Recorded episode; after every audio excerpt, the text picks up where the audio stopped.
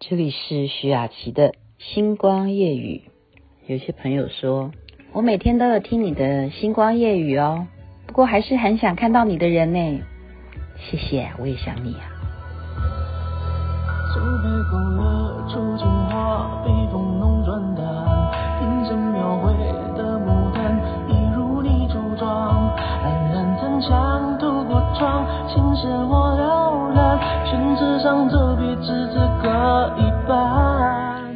周杰伦所演唱的《青花瓷》啊，今天要谈的主题是什么呢？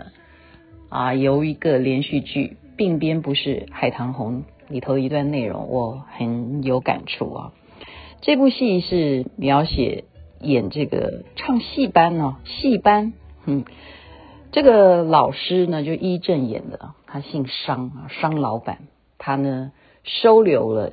一个崇拜他的一个小男孩，十四岁啊，他给他取名字，本来他是小周子，后来他就老师就给要给他说，你要取一个响亮的名字，所以他就给他取一个名字叫周湘云，以后不要再叫你小周子了。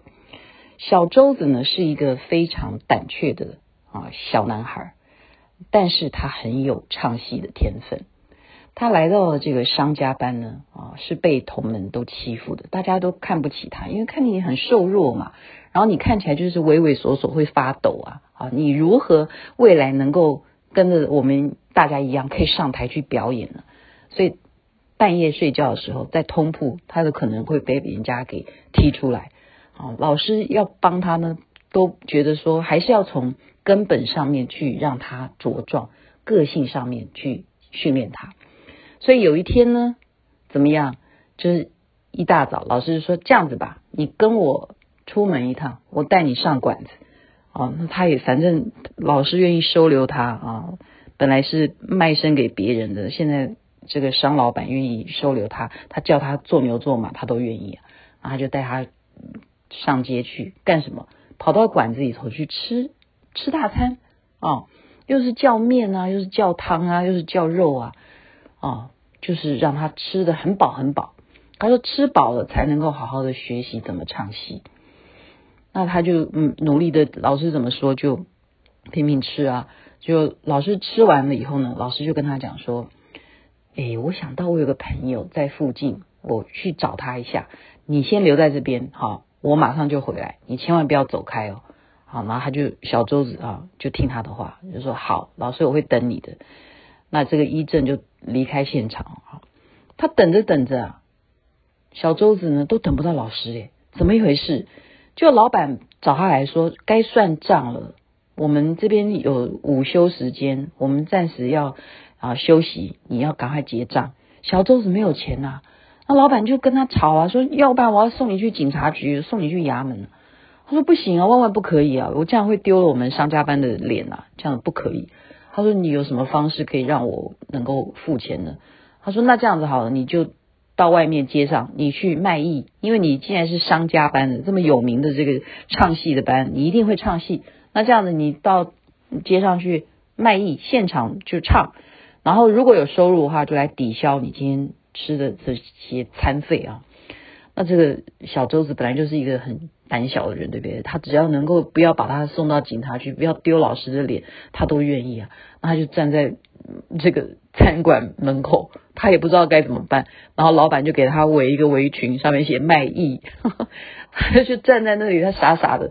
那老板就说：“你要开始唱啊。”他说：“我不知道怎么开始。”他说：“那你叫卖总可以吧？你先吆喝大家嘛。”哦，所以原来叫卖也是要有学问的。要有胆量诶，我们现在蛮佩服所有能够网络直播的人哈。像刚刚嘉兴传的那个影片，我真的笑的，就是能够在 在那边叫卖。首先你要有这个胆，不管你说的是真的假的，对不对？你要先懂得有一个开始。所以小周子呢，被这种老板逼迫之下，他就说啊，大家来这边看这边哦，就像我们讲，就过来就过来，对不对？啊，我这边可以唱戏的啊，如果不好听就不要钱，什么什么的，这样子吆喝起来了，就会引起一些人围观。那这个时候呢，就真的有人就蛮好奇的嘛，就想说，你既然是当街现场卖艺，那我们就听听看喽，就点歌，就点了一个四郎探母，然后举例了。没想到呢，这个小周子啊，因为经济的压迫之下，哎，就真的就本来在商家班里头，在同门面前都唱得很差，在这个菜市场哦，当街上面，因为 老板在旁边等着要钱，对不对？他就唱出来了，然后唱的就比在呃戏班子里头唱的还好。那旁边就哎，没想到一个小孩子啊，十四岁的小男孩，竟然就会唱。唱戏唱这么好，就围了更多的人，然后就越来越多人点歌，所以呢，他就怎么样，就克服了这件事情，好，大家就钞票越来越多。当然后面的戏还有别的戏了，就是怎么去解决他的卖身契的问题。可是呢，真正他因为这样子在街上的一举成名啊，老师的下一出戏嘛就让他能够当上。女主角，因为她是唱戏的嘛，然后他们是唱这叫什么“生旦净末丑”，她是属于唱花旦，哦，他就让她去担任这样子的角色。那是上台之前，他就问老师说：“我很害怕，我该怎么办？”然后老师告诉他说：“，你知道吗？我小的时候啊，我父亲也是这个戏班子的老师，我要上戏的时候，我很害怕。”你知道我爸爸是怎么教我的吗？大家听听看哦，他竟然叫他全身脱光光，从那个戏班子走到大马路上，然后走回家。啊，你就是全身脱光了，不给你任何衣服，你看你怎么走完这一段？他说他当年是这样子训练，所以他从此再也不怯场。他说，但是不是现在要叫你这样子？而是你试试看，你把下面每一个的人头当做红番薯呵呵 啊，因为可能那时候他们就是这样举例了啊，所以老师这样跟他讲说，等一下你把下面台下的人都当做红番薯就对了，也就是说怎么样，没有下面人的存在啊，因此这个小周子呢听下去，每一个人都是红番薯，然后就老师的鼓励之下。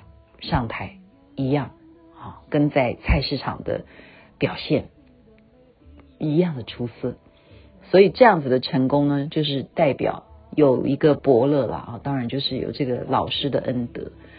今天呢，就把这一段克服怯场的这一段过程给大家分享，蛮好看的一部戏。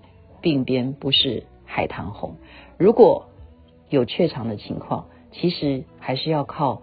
自信，然后要靠有人陪伴你，这样子的训练。人不是天生就可以做到什么样什么样的程度去上台演出的。祝福大家有美好的夜晚，那边早安，身体健康。那么阿弥陀佛，那么观世音菩萨。